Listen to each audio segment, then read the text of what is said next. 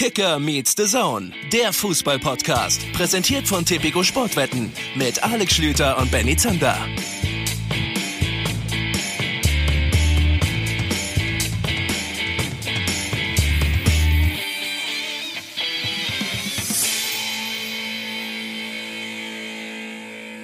Ach, liebe Freunde, schön, dass ihr dabei seid. Es ist Adventsstimmung bei Kicker Meets the Zone. Es ist draußen richtig, richtig kalt geworden. Man muss sich reinsetzen, man muss den Ofen anschmeißen, die Heizung auf vier, ja wahrscheinlich sogar auf fünf drehen. Das kostet natürlich und das ist der Grund, warum Benny Zander gesagt hat, ja okay, dann verlasse ich meine Wohnung und komme hier auf die Heizkosten. Schönen guten Tag, Benny. Hallo, schönen guten Tag. Herzlich willkommen. Neue Folge Kicker Meets. Es ist tatsächlich so. Also wenn ich, wenn ich irgendwo Nebenkosten sparen kann, äh, dann nehme ich, nutze ich dafür natürlich auch diesen Podcast sehr gerne. Es liegt tatsächlich, wir sitzen mal wieder also zusammen in München in einem Radiostudio und es liegt tatsächlich Schnee draußen auf dem Dach. Heute Nacht, ich war noch wach. Es war, glaube ich, halb zwei oder so. Ich hatte mich gerade intensiv auf unseren Podcast vorbereitet, wie natürlich. du das von mir kennst. Ja. Hat es angefangen zu schneien. Ich gucke aus dem Fenster, denke mir, was ist denn da los? Es ist der erste Schnee dieses mhm. Winters für Beim mich. Beim ersten Schnee muss man erstmal wieder kurz überlegen, was das war, ne? Ja. Ja, das ist jedes Jahr aufs Neue so. Was ist das jetzt? Ja. Puderzucker? Tut das weh? Da? Ist das ja. was Gutes? Kann man das essen? Das sind immer die Fragen, die man sich einmal im Jahr stellt. Kann ich gut verstehen. Ich habe es heute Morgen erst festgestellt. Ich bin nämlich gestern relativ früh ins Bett gegangen, weil wir zum zweiten Mal in Folge enorm früh aufnehmen. Für mhm. unsere Verhältnisse. Ihr habt natürlich die Wahnsinnsfolge am vergangenen Montag mitbekommen. Ist ja auch immer noch online, um irgendwann mitten in der Nacht, ich weiß es gar nicht mehr wann genau, sind wir aufgestanden, um mit Rufen Schröder zu sprechen. Mhm. Äh, danke dafür euer Feedback. Hashtag HMD Podcast. Da ähm, haben wir uns natürlich sehr über, über die Kritiken gefreut. Und äh, heute ist es ähnlich früh, weil wir nach Italien, wo offensichtlich eine Zeitverschiebung zu unseren Ungunsten vorher telefonieren müssen. Wir werden mit Robin Gosens von Atalanta Bergamo sprechen in dieser Folge. Ja, ist ein Champions League Spieler, da müssen wir uns natürlich nach ihm richten. Wenn der sagt, um zwei nachts ruft ihr mich an, dann hätten wir es auch so gemacht tatsächlich. Ist klar. Ich muss trotzdem nochmal in meinen Vertrag schauen, ob das alles so rechtens ist, dass ich mehrfach sogar am Stück vor 10 Uhr arbeite. Ich glaube nicht, dass mein Berater das so ausgehandelt hat. Ja. Entsprechend bin ich auch direkt zu spät gekommen. Ja, das gut. Das äh, erwähne ich ja mittlerweile nicht mehr mehr. Wobei du einen Fehler gemacht hast, das möchte ich dir noch mit auf den Weg geben. Wenn du sagst, ja, so, so irgendwie so kurz nach neun, dann ist das, dann gibst du mir damit so viel Spielraum. Das ist so, als wenn man äh, Pierre-Emerick Aubameyang sagen würde, ja, komm mal so ungefähr nach der Länderspielpause wieder rein bei uns im Verein. So, dann ist klar, dass du erst kurz vor Spielbeginn da bist. So habe ich auch gemacht. Du bist wie meine Tante, der, der wir früher immer gesagt haben, zum Familiengeburtstag bewusst die Zeit um eine Stunde nach vorne geschoben, um zu wissen, dass sie nur mit einer halben Stunde Verspätung kommt. So ist Alex Schlüter auch. Er hat, was das, was das Zeitmanagement angeht, Dinge, ist es einfach ein bisschen Dinge, die ich immer von Benny Zander hören wollte, du bist wie meine Tante. Ja, es ist auch einfach so. Also muss man ja ganz ehrlich so sagen. Lass uns ein bisschen über den abgelaufenen Fußball-Bundesliga-Spieltag sprechen. Mit dem kleinen Einwand, dass der ja ausnahmsweise noch nicht ganz abgelaufen ist, weil wir heute noch ein Montagsspiel ah, das ist richtig, ja, ja. ja. Das, das sei denn, ihr hört es am Dienstag, ja. dann ist der Spieltag abgelaufen und ihr fragt euch, wieso nehmen die das Montagsspiel nicht mit rein? Diese, diese Montagsspiele, die sind so unvermittelt und deswegen sind die sind wie so eine, wie so eine besondere Überraschung im Ü-Ei, sind die so ein bisschen. Die kommen dann irgendwann mal plötzlich um die Ecke und man hat sie gar nicht auf der Kappe. Also heute gibt's noch das Rhein-Hessen-Derby zwischen Mainz und Eintracht Frankfurt tatsächlich am Montagabend. Weil es blöd für unseren Sender wäre, wenn ihr alle völlig überrascht werdet davon. Hier die kurze Werbung. Heute Abend, wenn ihr also am Montag schon hört, live auf The Zone, wir Absolut. sind vor Ort. Das Ganze also aus Mainz gegen Eintracht Frankfurt. Außer Alex und Benny, die werden betrunken auf der Weihnachtsfeier sein. Könnte passieren. Ja. Ich möchte jetzt meine Hand nicht dafür also, ins könnt, Feuer legen, dass es nicht passiert. dass wir auf der Weihnachtsfeier sind. Betrunken sehr sicher. Ja, sehr sicher, genau. Wo wir auch immer betrunken sind, tatsächlich. Aber es gab ja dann natürlich acht Spiele schon, die absolviert wurden. Ich war auch relativ fleißig am Wochenende. Ich habe äh, zwei der Bundesligaspiele für Amazon kommentiert, unter anderem am Samstagabend das Topspiel zwischen den Bayern und zwischen Bayern 04 Leverkusen, zwei Champions League Mannschaften, die am Dienstag vorher jeweils im Einsatz waren und am Ende gibt es tatsächlich den Auswärtssieg. Also die erste Niederlage für Hansi Flick als FC Bayern Trainer, nachdem er zuvor vier Pflichtspiele in Folge ohne Gegentor und mit 16 geschossenen Toren mal eben da rausgeschüttelt hat aus der Hüfte. Niederlage Leverkusen, wie hast du dieses Spiel erlebt? Ich kann gleich noch ein paar von meinen Eindrücken auch so zur neuen Spielweise der Bayern so ein bisschen wiedergeben. Ja, erstmal ganz schön. Hansi Flick ist also auch nur ein Mensch. Können wir da auch einen Haken hinter die Frage mhm. machen? Haben wir also so notiert. Ähm, die Bayern wurden über dieses dynamische, schnelle Spiel von Leverkusen sehr ausgehebelt. Jetzt könnte man einerseits sagen, na ja, das ist keine große Überraschung, weil die Stärke hat Leverkusen ja die ganze Zeit schon. Man darf jetzt aber nicht vergessen, dass Leverkusen zwar schnelle Umschaltspieler hat, aber das Spiel von Bayern 04 VfB Leverkusen, das fußte ja zu Saisonbeginn sehr viel auf Ballbesitz. Und das heißt also, dieses Modell kann vielleicht auch in Leverkusen mal positiv hinterfragt werden, ob man vielleicht doch dem Gegner ein bisschen mehr den Ball geben sollte. Wobei eigentlich finde ich das schon wieder blöd, weil ich finde es ja gut, wenn wir ein paar mehr Ballbesitzmannschaften als die Bayern haben. Und ja. wenn die damit jetzt auch noch aufhören. Aber du hast das richtige Wort gesagt, ausgehebelt tatsächlich. Es war, glaube ich, eins der drei Spiele mit dem wenigsten Ballbesitz von Bayer Leverkusen generell, seit diese Daten erfasst werden. Und äh, unter Peter Bosch ist es ja tatsächlich eigentlich eine Ballbesitzmannschaft.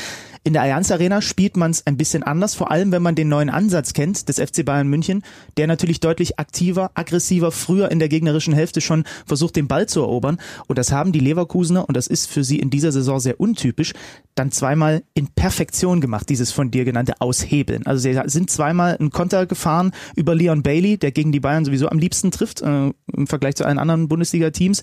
Der schnürt da den Doppelpack und da sahen die Bayern dann tatsächlich beide Male nicht gut aus. Da war das offene Messer ganz schön weit offen tatsächlich. Also da hat dann vorne halt das nicht funktioniert, äh, im Gegenpressing sofort den Ball zu erobern und Leverkusen hat dann halt die feinen Fußballer, um sich da rauszuspielen und dann halt mit Bailey einen, der so schnell ist, dass wenn die Bayern so hoch stehen, ähm, zum Beispiel ein Javi Martinez beim zweiten Gegentor, den natürlich nicht mehr einfangen kann. Das ist ja ganz klar. Da ist die, der Geschwindigkeitsnachteil eklatant. Das ist so ein bisschen das, worüber wir letzte Woche bei mhm. äh, den Kollegen Hummels und Weigel gesprochen haben. Ja. Ja. ja. Also das war ein ähnliches Muster.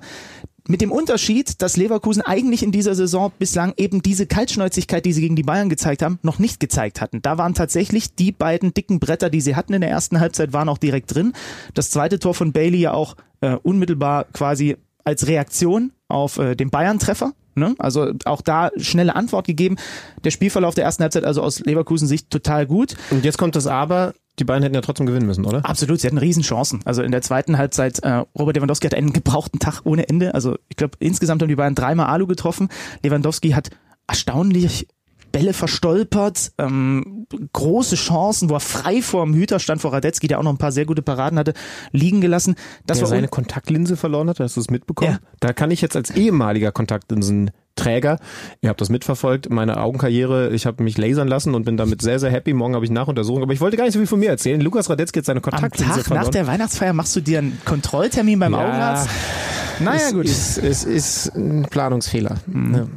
Ähm, ist egal. Lukas Radetzky mit einer Kontaktlinse in der ersten Halbzeit schon sehr, sehr gut. In der zweiten Halbzeit Weltklasse, kann man glaube ich sagen. Wobei dieses allerletzte Ding in der Nachspielzeit, Standardsituation und im 5-Meter-Raum, so an der Kante, gewinnt Lewandowski mit dem Kopf das Luftduell gegen die ausgestreckten Fäuste von Radetzky. Da hat er Glück gehabt. Da hat er Glück gehabt. Aber ansonsten hat er wirklich ein, zwei überragende Paraden drin gehabt.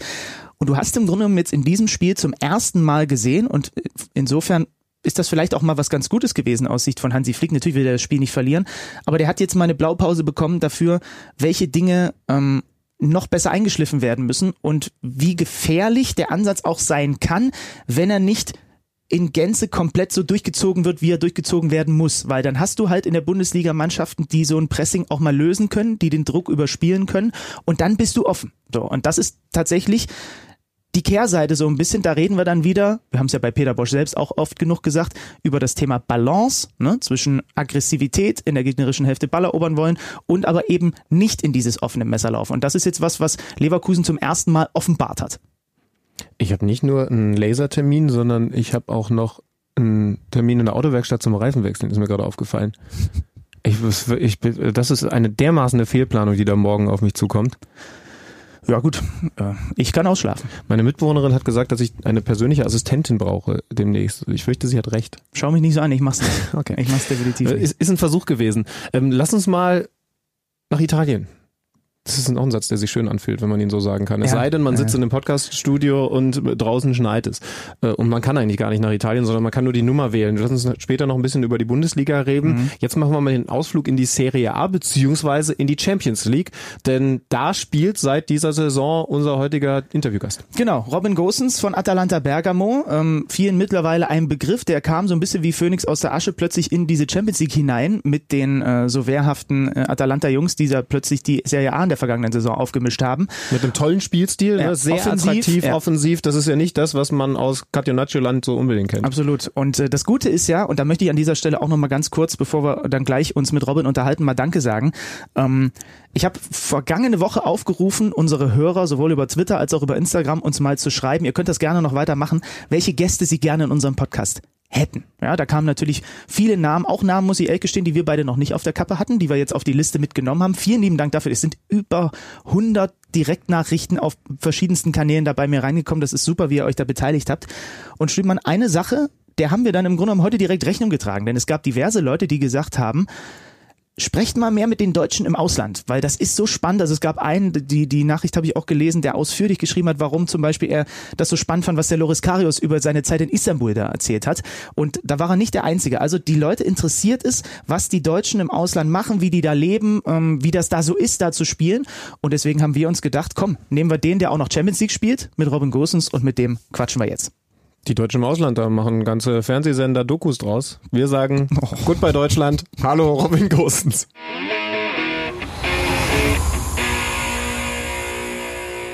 So, nach dem dritten Versuch, nach Italien zu telefonieren, ist es jetzt tatsächlich gelungen. Robin Gosens ist bei uns in der Leitung. Schönen guten Tag, Robin. Einen wunderschönen guten Morgen an euch. Hallo. Man muss aber auch sagen, es ist wirklich kurios. Also du, wir rufen in Italien an, aber müssen die deutsche Vorwahl nehmen, weil du natürlich eine deutsche Handynummer tatsächlich noch besitzt. Ja, so ist es. Ja, ich, ich habe die nie gewechselt, weil äh, ja irgendwie alle Kollegen und alle anderen hatten immer die Nummer und dann dachte ich, boah, nee, wenn ich jetzt wechsle, ist auch blöd. Und dann äh, bin ich nach Italien gegangen und dann war ja die Sache sowieso durch mit dem EU-Roaming und so und dann hatte ich gar keinen Stress, dann habe ich es einfach behalten. Ah, stark, stark. Ich habe meine, hab meine Nummer, glaube ich, seit 18 Jahren. Ja, ich, ich will jetzt auch dabei bleiben. ja. Ihr seid so Traditionstypen, ja. ich merke das schon. Ihr beide seid, ihr beide seid für Gewohnheit. Ja, auf jeden. Auf ja. jeden, ja. Ja, mit dem Unterschied, Robin, dass du, glaube ich, äh, gerade in der, in der schöneren Stadt unterwegs bist. Also so vermute ich jetzt zumindest. Ähm, wer dich nicht kennt, du bist jetzt mittlerweile seit drei Jahren bei Atalanta Bergamo, hast da genau. für richtig Aufsehen gesorgt hast ähm, tollen Fußball gespielt, sowohl du persönlich als eben auch die Mannschaft, die sehr erfolgreich in der Europa League und jetzt sogar in der Champions League unterwegs ist. Am Wochenende habt ihr 13-0 gegen Brescia gewonnen. Du bist allerdings genau. selber, so konnten wir lesen, ähm, eine Viertelstunde vor Ende verletzt ausgewechselt worden. Was war da los und wie geht's dir jetzt? Ja, es geht mir ähm, jetzt wieder ausgezeichnet und zwar muss ich leider ausgewechselt werden, weil ich beim Kopfballduell nicht den Ball erwischt habe, sondern leider die Birne von meinem Gegenspieler. Und äh, aus diesem Grund äh, musste ich mich leider auswechseln lassen, weil mein Kopf sich total gedreht hat und mir ein bisschen schlecht war. Ja, das sind dann diese unangenehmen Kopfballduelle, die wir immer wieder im Fußball sehen, die sich aber auch manchmal einfach nicht vermeiden lassen, ne, wenn zwei zum Kopfball gehen. Also ich, ich überlege dann immer, was könnte man machen, damit das in Zukunft nicht mehr passiert. Aber es passiert halt einfach ab und zu. Ja, es passiert. Da machst du ehrlich gesagt gar nichts. Beide wollen zum Ball hochgehen, aber ja, manchmal ist der Ball dann irgendwie schon unterwegs oder äh, das Timing ist nicht gut bei beiden und dann äh, trifft man sich schon mal gegen statt den Ball. Ja, äh, ähm, jetzt läuft es aktuell schon wieder gut bei euch, auch wenn wir uns die Serie A-Tabelle angucken. Vergangene Saison war der sogar Dritter am Ende. Kannst du mir mal erklären, wie das das kleine Atalanta hinbekommt, sich da zwischen Größen wie Juve, Napoli, Milan, Inter so zu behaupten? Ich, ich möchte das gerne verstehen, was ihr da anders macht. Ja, was machen wir anders? Ich glaube, wir haben eine überragende Transferpolitik. Ähm, ich glaube, wir haben eine überragende Jugendarbeit und ähm, ich glaube, wir haben darüber hinaus ein überragendes Trainerteam. Ich glaube, das sind so ein bisschen die, ähm, ja, die Sachen, die eine Rolle spielen. Ich glaube, dass die Qualität vom Verein ist, äh, so Spieler wie mich zu holen. Ich will mich jetzt nicht über, über so unbekannte Spieler, sage ich einfach mal, die bis dato in einer kleinen Liga gespielt haben. Und ähm, davon haben sie ganz, ganz viele Spieler geholt, die sie dann äh, mit einem überragenden Trainerteam aufgebaut haben, in die richtige Richtung äh, geführt haben. Und dann kommen dazu halt immer noch ganz, ganz viele Talente aus der eigenen Jugend, die ähm, eigentlich auch jedes Jahr da in ihrer Meisterschaft ähm, alles komplett abrasieren. Und dann kommen da auch immer zwei, drei Talente hoch. Und das alles zusammen ergibt dann ähm, eine sehr starke Mannschaft, die es auch äh, den ganz Großen schwer machen kann, wie man sieht. Ja, und das, obwohl ihr jetzt nicht den absoluten Weltstar in der Mannschaft habt, der, der irgendwie in den Gazetten umher schwirrt. Wenn ich jetzt mal gegen Brescia schaue, da habt ihr im Mittelfeld gespielt. Also wenn man euch Außenspieler da so ein bisschen mit dazu nimmt, mit einem Belgier, einem Kroaten, einem Niederländer, du dann als Deutscher und davor ein Argentinier, ein Kolumbianer und ein Slowene. Da drängt sich die Frage auf, wie verständigt man sich? Offensichtlich klappt es ja sehr gut. Ja, es klappt ähm, teilweise mit Händen und Füßen, aber es klappt. Also ich muss sagen, ähm, Hauptsprache ist auf jeden Fall Italienisch. Man könnte zwar meinen, es ist Englisch, aber es ist doch Italienisch, weil ähm, ich sag mal, alle Südamerikaner und alle Italiener und alle so ein bisschen aus dem spanischen Raum, die können gar kein Englisch. Da war schon relativ schnell Italienisch lernen angesagt, aber ansonsten ähm, ist das schon ein bisschen schlechter, ehrlich gesagt. Von, von den Jungs, die ich da jetzt so mit ihrer Nationalität aufgezählt habe, gibt's da einen, der besonders unterm Radar fliegt, bei dem du sagst, das wird definitiv mal in Europa ein absoluter Star? Mal eben ganz kurz überlegen. Ähm, wir haben halt diesen Kroaten, den äh, Mario Pasalic, der auch ein Doppelpack jetzt am Wochenende gemacht hat, der ähm, hat sich auch schon mal bei AC Mailand versuchen dürfen, ist da gescheitert und glaube ich auch von Chelsea noch. Ähm, ich glaube, wir haben ihn nur ausgeliehen. Aber in meinen Augen hat der Mann alles, um äh, eine Weltkarriere hinzulegen. Also äh, das ist schon in meinen Augen ein kompletter Mittelfeldspieler, wo wir hoffentlich noch ganz viel von hören werden in Zukunft. Ja, der darf sich ja genau wie du mittlerweile dann auch in der Champions League präsentieren. Da seid ihr jetzt auch ein bisschen in Fahrt gekommen, ne? Drei Pleiten zum äh, Start, jetzt dann Remis gegen Pep Guardiolas Man City, ein Sieg gegen Zagreb und dann sieht ja. man ein Sieg jetzt noch gegen Donetsk und dann ist sogar für dich bei deiner ersten Champions League Teilnahme direkt das Achtelfinale drin.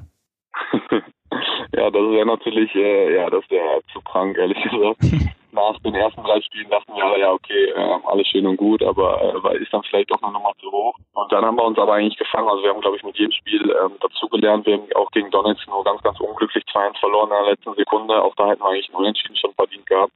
Das erste Spiel gegen Man City auswärts war dann ähm, ja, einfach zu viel Qualität, muss man einfach so sagen. Da haben wir uns aber im Spiel gefangen und viel besser taktisch äh, gespielt.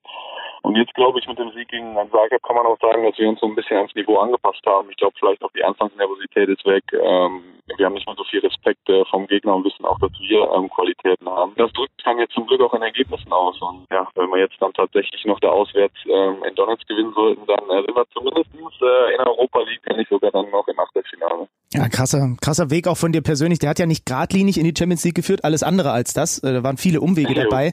Ich mag die Frage eigentlich nicht, aber dir stelle ich sie jetzt schon mal, auch weil ich ein bisschen neidisch auf dich bin. Wie fühlten sich das an, wenn man dann da Mitte September in Zagreb das erste Mal auf dem Rasen steht und diese verdammte Hymne hört, bei der ich immer noch Gänsehaut bekomme, wenn ich sie, wenn ich sie im Stadion nur als Zuschauer höre. Beschreib das mal ein bisschen. Nein, das also ich habe da keine Worte für. Nach wie vor fehlen mir da immer noch die Worte für. Ich habe diese Hymne da gehört und dann denkst du wirklich, ähm, Alter, was was ist das? Was also was machst du hier überhaupt? Also ich habe es nicht begriffen in dem Moment, weil ähm, ja ich ich habe ja auch immer nur vom Fernseher verfolgt und dann äh, stehst da wirklich dann irgendwann auf dem Platz da drauf und ähm, ja, dann fehlen dir einfach nur die Worte. Und äh, da hatte ich dann natürlich auch, so wie du es beschreibst, eine wahnsinnige Gänsehaut. Die hatte ich, glaube ich, auch noch beim Anpfiff, die ist gar nicht mehr weggegangen. und äh, ja, äh, das war schon beeindruckend. Also auch schon geil, ehrlich.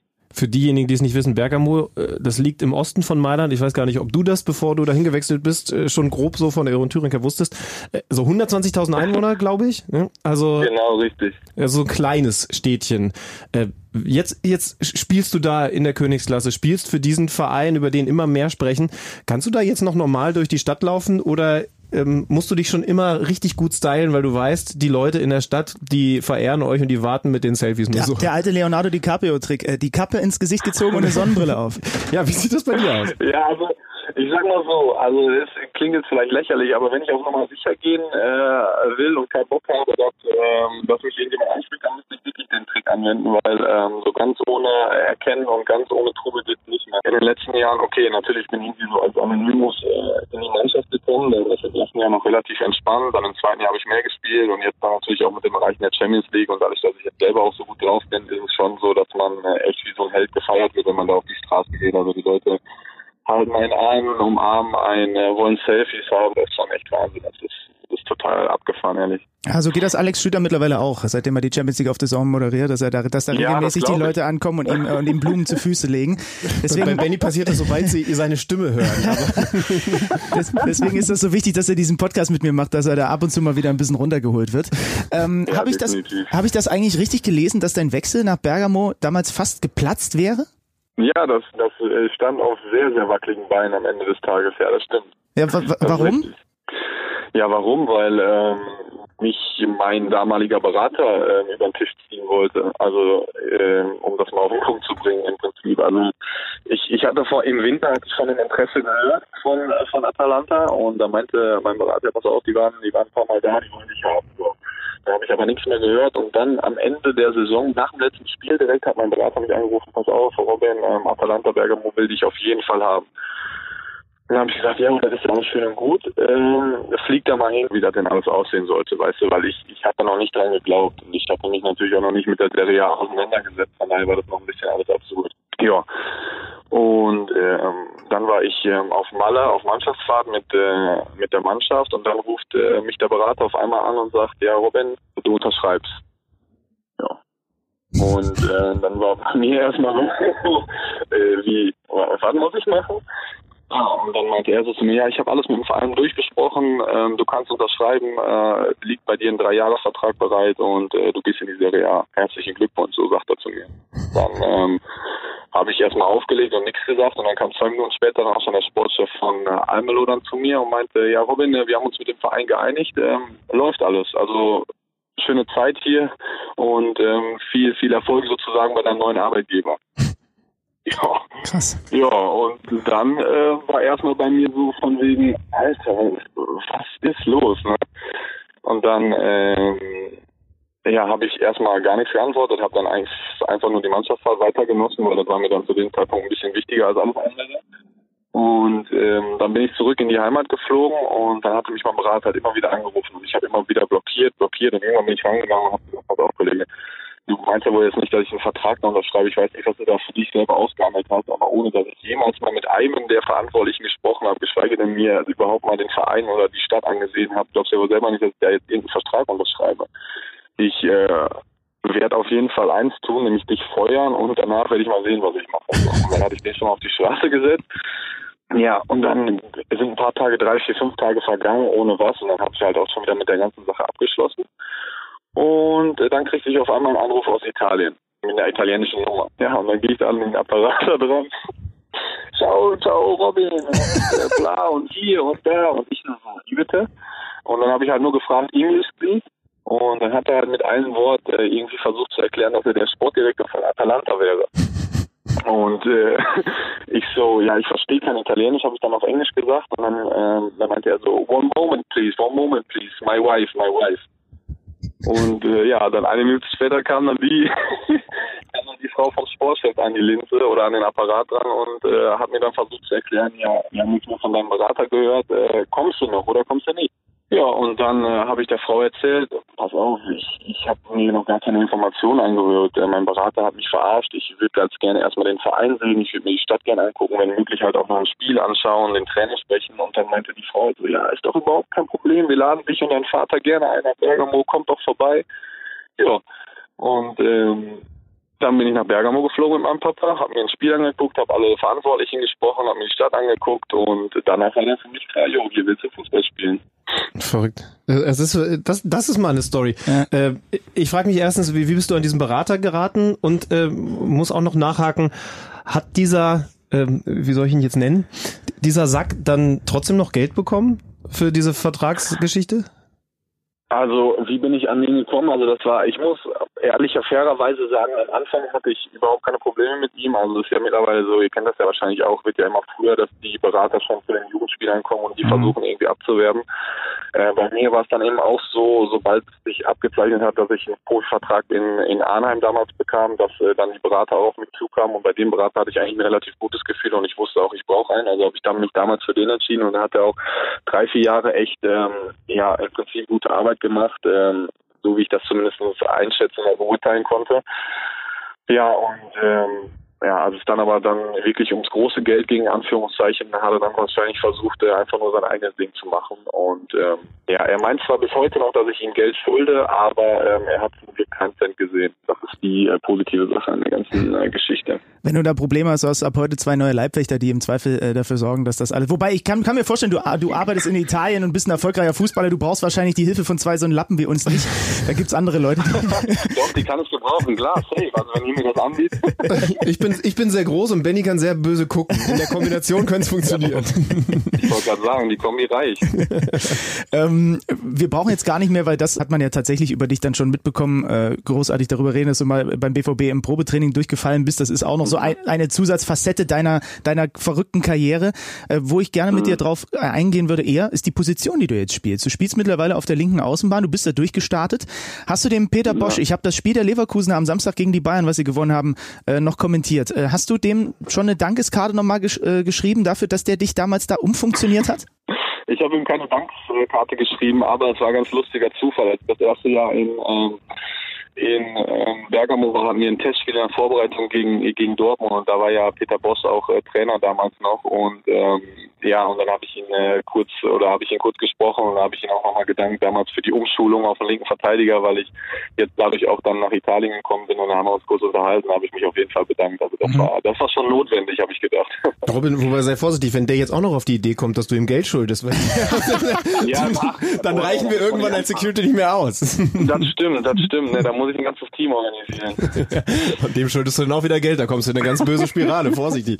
Wobei, äh, jetzt mal ernsthaft, das läuft ja so gut bei dir und du hast es ja selber schon gesagt, also einerseits für den Verein, für die Mannschaft, aber eben auch für dich in deiner, in deiner Karriere, gerade seit du da so durchgestartet bist in Bergamo.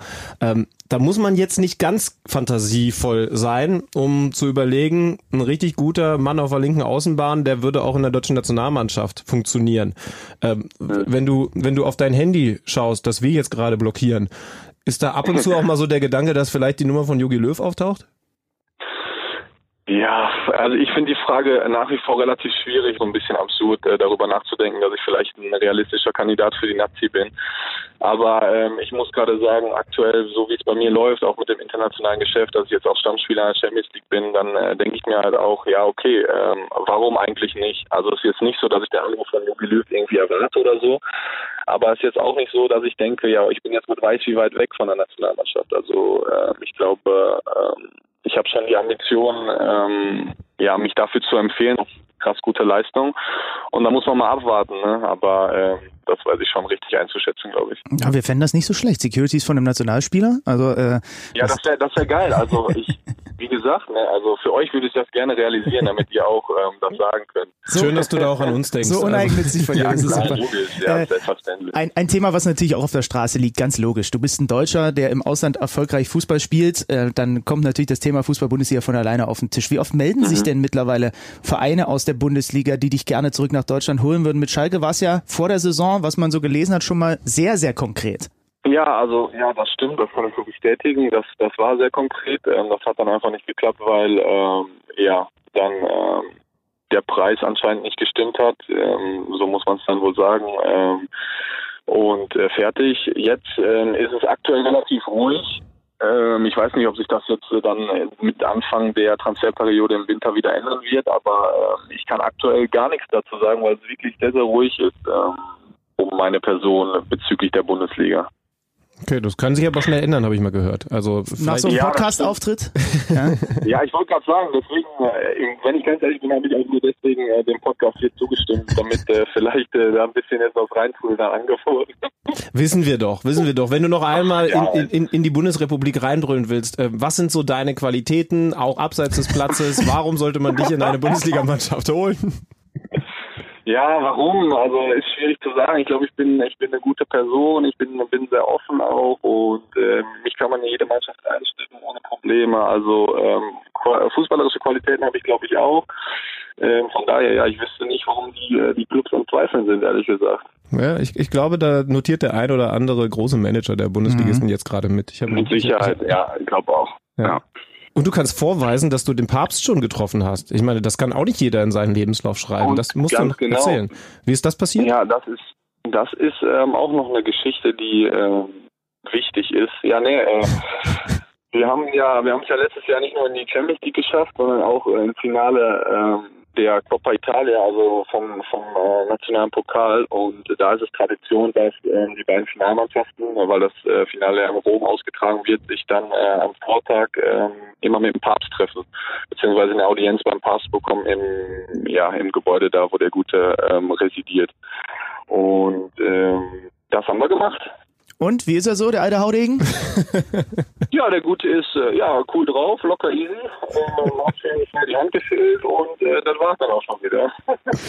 Aber ich glaube, ihn umgibt schon einfach aufgrund dieses Posten, der hat so eine Aura wahrscheinlich, wenn er in den Raum kommt. Ne? Also das, das spürt man dann, glaube ich, schon, dass das jetzt nicht irgendwie der, äh, ich sag's jetzt mal despektier dich, Podcast-Moderator von um Ecke ist.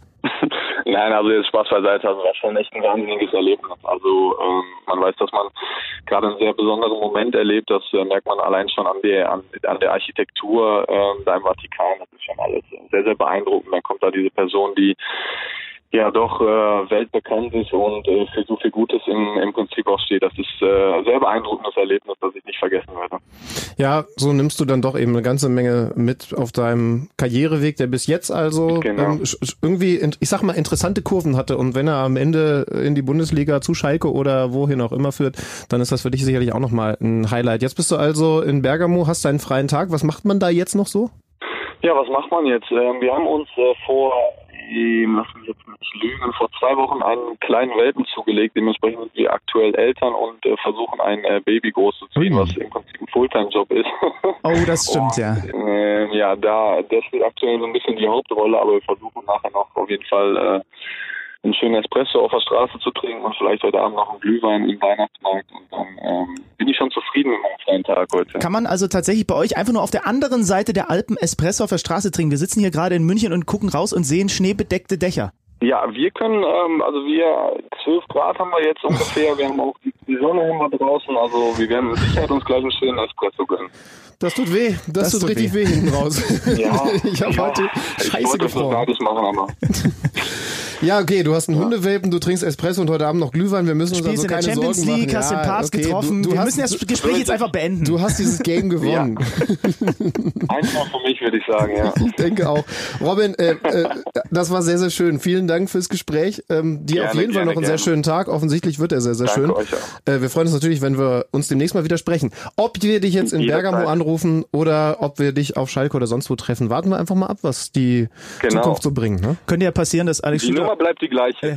Das stimmt. Kön- könnte ja passieren, dass Alex Schüter und ich vielleicht nächstes Jahr auch wieder so einen kleinen Roadtrip mit dem Wohnmobil im Sommer machen. Vielleicht machen wir einfach einen Schlenker über Bergamo oder so. Richtig. Ja, jederzeit. Ich erwarte euch. Klar, dann können wir auch einen Espresso trinken. Dann nur Nicht wahrscheinlich bei schlecht. 35 Grad, aber das macht ja nichts. Ja, ich bin ein guter Schwitzer, aber damit kommst du schon klar. Robin, dir noch einen schönen Tag. Bis bald. Danke dir. Ebenso. Danke euch. Ne? Bis Ciao. bald. Alles Gute. Ciao. Ciao. Welcher Bundesligist stemmt am Ende der Saison die Meisterschale in die Luft? Wer kämpft um den Klassenerhalt? Auf tipico.de kannst du deinen Tipp abgeben. Einfach auf unsere Seite gehen und auf deinen Favoriten setzen. Wenn du schon mal bei Tipico auf Sportwetten getippt hast, kennst du dich ja bestens aus. Für alle Neuansteiger ist noch eines wichtig zu wissen. Tipico Sportwetten verdoppelt deine erste Einzahlung.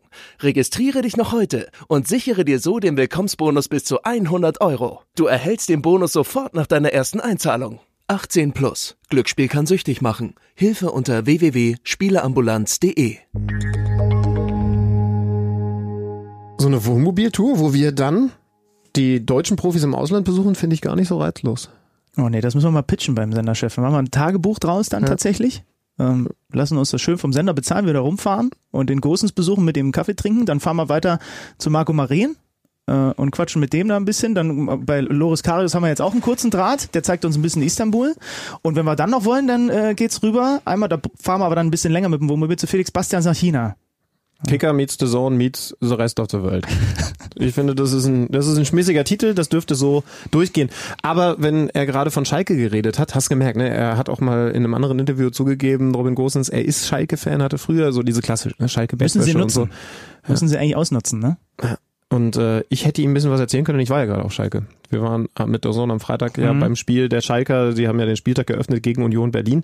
Hast du hast du was sehen können? Ein bisschen, Hast du mich ja. wieder versucht zu vermeiden? Wie war's? Es war eine Mischung aus beiden. Aber ich habe im Nachhinein tats- tatsächlich ein bisschen was sehen können, auch über äh, diese sehr, sehr strittige Situation natürlich, die es in diesem Spiel gab, ne, mit dem Elfmeter. Ist auf jeden Fall was, worüber wir nochmal reden sollten. Schalke ist in Führung gegangen und dann gab es eine knifflige Situation im 16er der Schalker. Andrich im Zweikampf mit Nastasic, der das Bein rausstellt. Andrich spürt das, fühlt das, sieht das, was auch immer und hebt sehr, sehr früh ab. Was passiert? Der Schiedsrichter zeigt auf den Punkt und danach gibt es dann noch einmal die Konversation mit dem VAR und ich fand's ganz schwierig. Wir haben auch sehr, sehr viel mit den Protagonisten danach in den Interviews. Da gab es ein geredet. bisschen, ein bisschen Unstimmigkeit, fand, ne? Das war sehr lebendig, würde ich sagen. Aber ich fand, ich fand's gut. Ich fand's, ich fand's wirklich sehr, sehr gut. Also Ralf Gunnisch zum Beispiel war unser Experte bei dem Spiel. Der hat sehr, sehr klar gesagt, das ist für ihn kein Elfmeter, das ist eine Fehlentscheidung. Das Problem ist aber, dass so ein bisschen die, die Problematik der gesamten Grundregel bei dieser Szene deutlich geworden ist. Also noch einmal.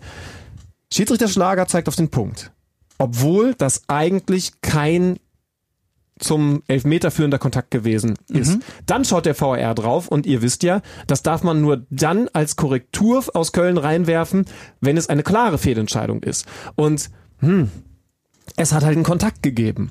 Und dann ist die Frage, wann ist eine, eine Fehlentscheidung eine klare Fehlentscheidung und wann ist es nur eine ein, ein bisschen Fehlentscheidung. Und dann kann man vielleicht dem, ich glaube, Dennis Eitekin war in, war in Köln der, der VAR, der Assistent, da kann man ihm vielleicht keinen Vorwurf machen, weil wenn er die Ansage bekommt, nur wenn es eine klare Fehlentscheidung ist, sage ich was, dann dann darf er eben da nichts machen. Was ist aber das Problem?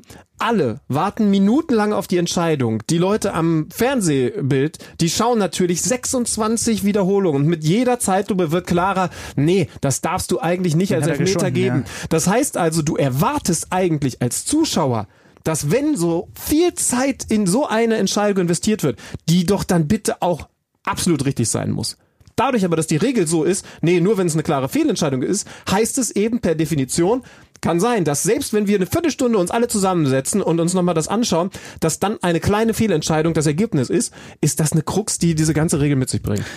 Ja, also ist ja nicht die einzige Szene an diesem Spieltag, wo ich wieder so ein bisschen in Bauchgrummeln komme, äh, bekomme, wenn ich äh, an die Regel denke. Lass uns nachher vielleicht noch ein bisschen ausführlicher über Bremen reden, aber bei diesem Spiel, was die Bremer in Wolfsburg gewinnen, gibt es einen Elfmeter äh, für den SV Werder Bremen, den Rashica verwandelt der auch, als ich mich dann im Nachhinein auch nochmal damit beschäftigt hat, bei mir so ein bisschen für, für Bauchschmerzen gesorgt hat. Was passiert? Es gibt einen Schuss eines Bremers und der Ball springt an das, den Oberschenkel von Josua Gilavogi und von da an dessen über den Arm ausgestreckte Hand. Über den Kopf. Äh, über den Kopf. Weil ansonsten genau. hätte er Ja. sich da sehr viele Bänder gerissen. Also Hand, ist, äh, Hand und Arm sind über Kopf. Ball springt von einem Bremer abgegeben an seinen Oberschenkel, dann an die Hand. Ähm, und dann hatte ich im Hinterkopf, ähm, wenn der Ball vom eigenen Körperteil kommt, kann es kein strafbares Handspiel sein. Im Nachhinein hat sich herausgestellt, dass der Zandelmeier ein entscheidendes Wort übersehen hat, denn Colinas Erben waren so nett und haben mich aufgeklärt.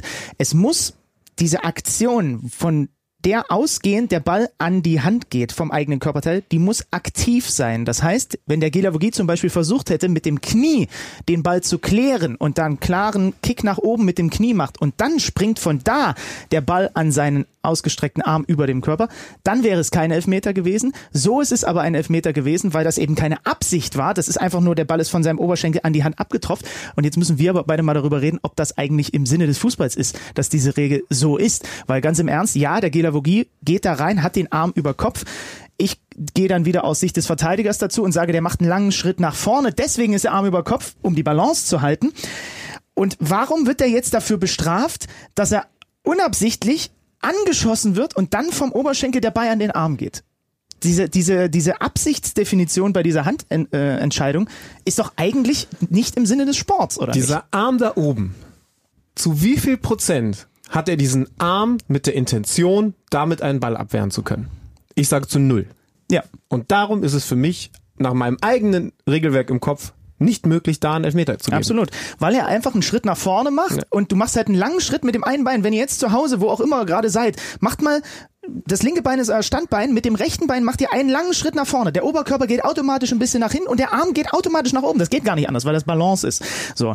Und das ist Und schon wenn mal ihr jetzt gerade übrigens an dieser Stelle in der U-Bahn oder im Bus seid und ein anderer gegenüber von euch macht das auch, dann hört ihr exakt zum selben Moment diese Das ist doch Wahnsinn, oder? So, und das ist also die eine Nummer. Das ist jetzt halt regeltechnisch so fixiert, Arm so weit oben über Kopf. Da, da gibt es dann halt diese Entscheidung, auch wenn ich das schade finde, weil ich das immer aus Sicht des Verteidigers sehe. Aber lass uns nochmal zurückkommen zu der Sache mit der Absicht oder nicht. Der wird doch bestraft dafür, dass ihm immer das Ding an den Oberschenkel ballert. Also ich verstehe nicht, warum das mit Absicht und Nicht-Absicht so definiert ist, vom eigenen Körperteil Verstehe abspringt. ich äh, zugegebenermaßen auch Ergibt, nicht. mir, ergibt aus meiner Sicht überhaupt gar keinen Sinn. Ja. Ist so fixiert, deswegen haben die Schiedsrichter es am Ende richtig entschieden, äh, aus ihrer Sicht, weil das Regelwerk und die Interpretation gerade so ist. Ist aber irgendwie seltsam. Aber ich verweise an, wann haben wir die Folge aufgezeichnet? Unsere Ausgabe mit Baba Grafati, der gesagt hat, diese Regeln werden halt von oft oder weitestgehend von Menschen gemacht, die eben, wenn dann vor 50 Jahren zum letzten Mal auf dem Fußballplatz Ja, es gestanden ist- haben, so hat er es nicht gesagt, aber so ungefähr hat er es Es gemeint. ist halt die, die, er hat das so ein bisschen ja gesagt in Richtung praxisfern. Es ist halt die Schwierigkeit, ähm, Dinge, die immer wieder eigentlich neu bewertet werden müssen, in ein theoretisches Gerüst zu stopfen. Und dieses theoretische Gerüst ist für mich, das wissen die Leute, weil ich das schon oft gesagt habe, oft am Spiel vorbei. Also das ist ein theoretisches Gerüst, das ist auch schön und gut. Da können sich die Schiedsrichter jetzt dran orientieren und alle müssen sich an die Begründung gewöhnen. Äh, aber das hat halt manchmal mit dem Sport und der Realität nichts zu tun. Und da ist das, diese Situation ganz klassisch gewesen. Wie sind wir überhaupt drauf gekommen? Ach so, wegen des Elfmeters mit Andrich fällt mir gerade wieder auf.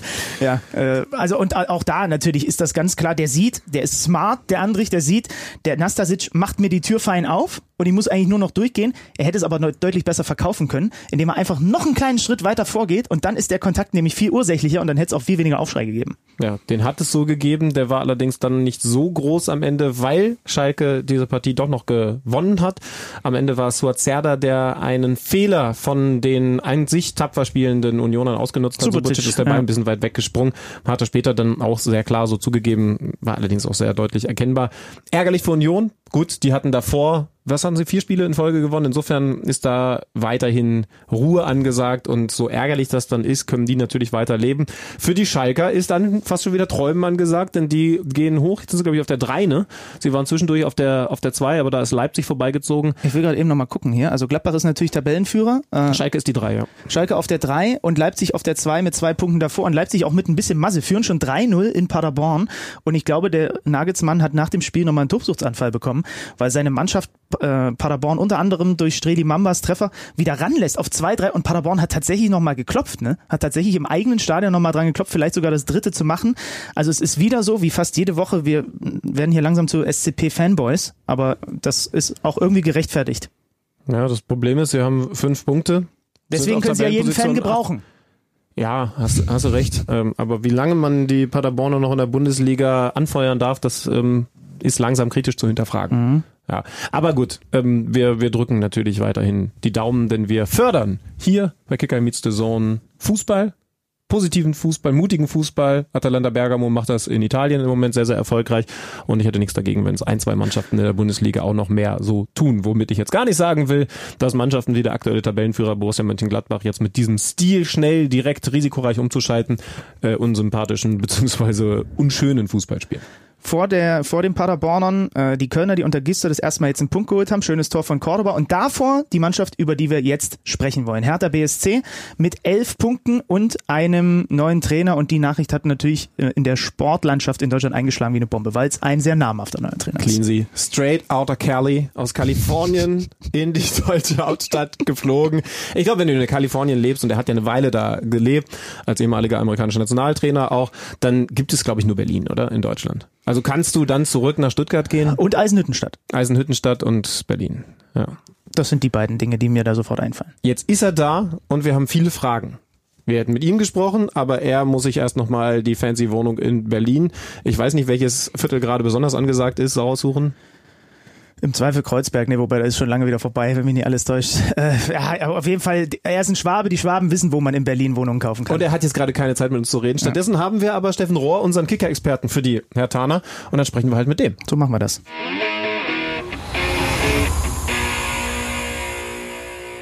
Steffen Rohr.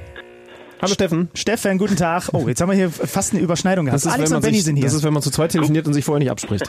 guten Morgen. Morgen.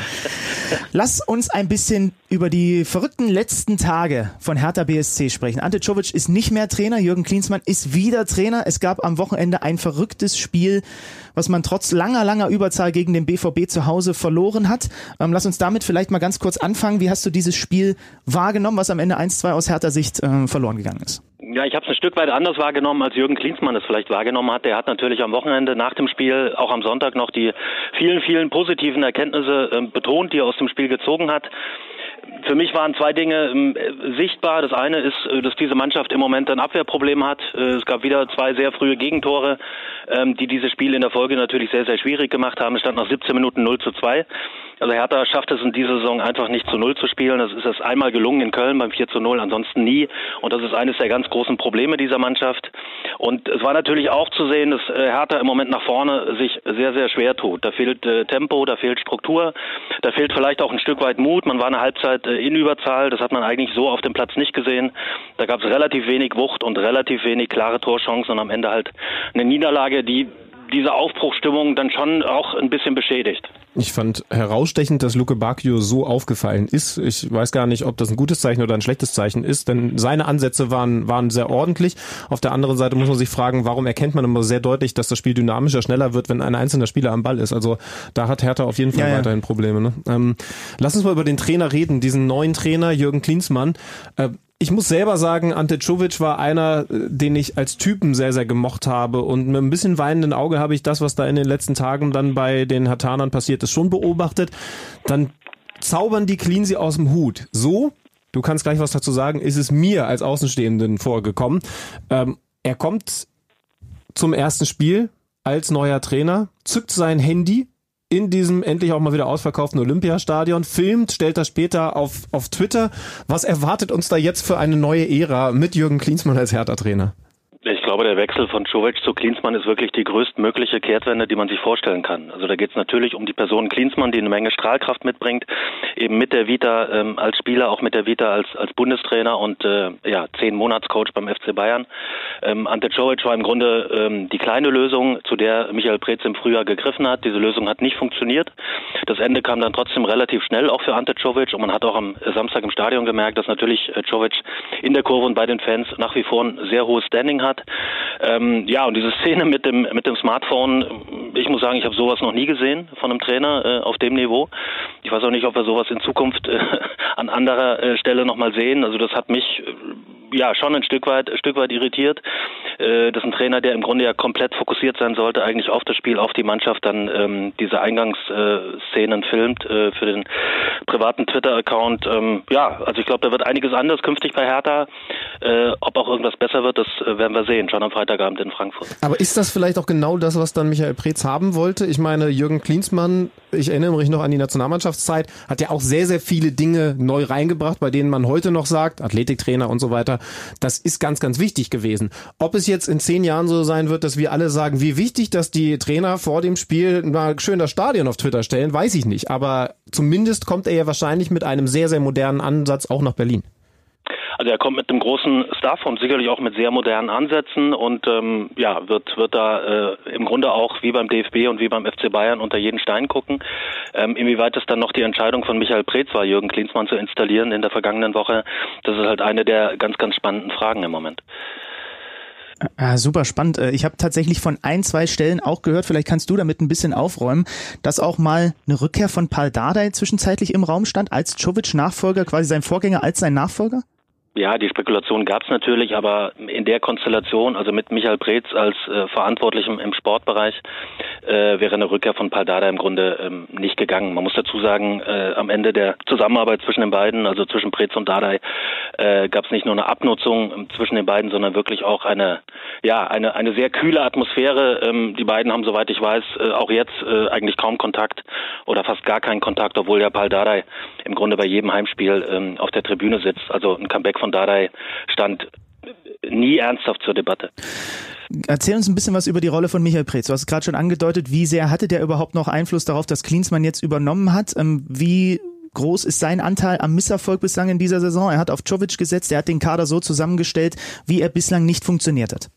Also man muss sagen, dass ähm, ja die Wahl auf Jovic natürlich die falsche war. Ähm, das muss man sagen. Nach zwölf Spieltagen dann die Notbremse zu ziehen, ist natürlich auch das Eingeständnis ähm, dessen. Ähm, Vorausschicken muss man, dass Michael Preetz und Jürgen Klinsmann in den vergangenen Jahren immer in Kontakt waren. Es gab mehrere Anläufe, auch von Preetz, Klinsmann in verantwortlicher Rolle zu, ähm, zu bekommen und zu gewinnen für den Verein, sprich als Trainer. Es gab 2018 schon vor der letzten Saison mit Paul Dardai ähm, diese, diese Gespräche. Damals hat Klinsmann abgewunken.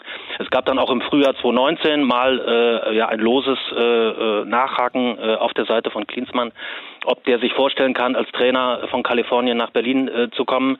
Das konnte er damals nicht. Dass er es jetzt kann, hat natürlich viel damit zu tun, dass sich die ähm, Gegebenheiten äh, bei Hertha durch den Einstieg des Investors grundsätzlich gewandelt haben. Äh, Lars Windhorst, der neue Investor, der im, im Sommer ja die ersten 125 Millionen in den Verein geschossen hat und jetzt im November weitere 99 Millionen. Der hat Anfang November Jürgen Klinsmann als seinen bevollmächtigten Sport in den ähm, Aufsichtsrat der Kommanditgesellschaft entsandt. Da war schon klar, äh, da kommt jemand, der ähm, genau hingucken soll und wird.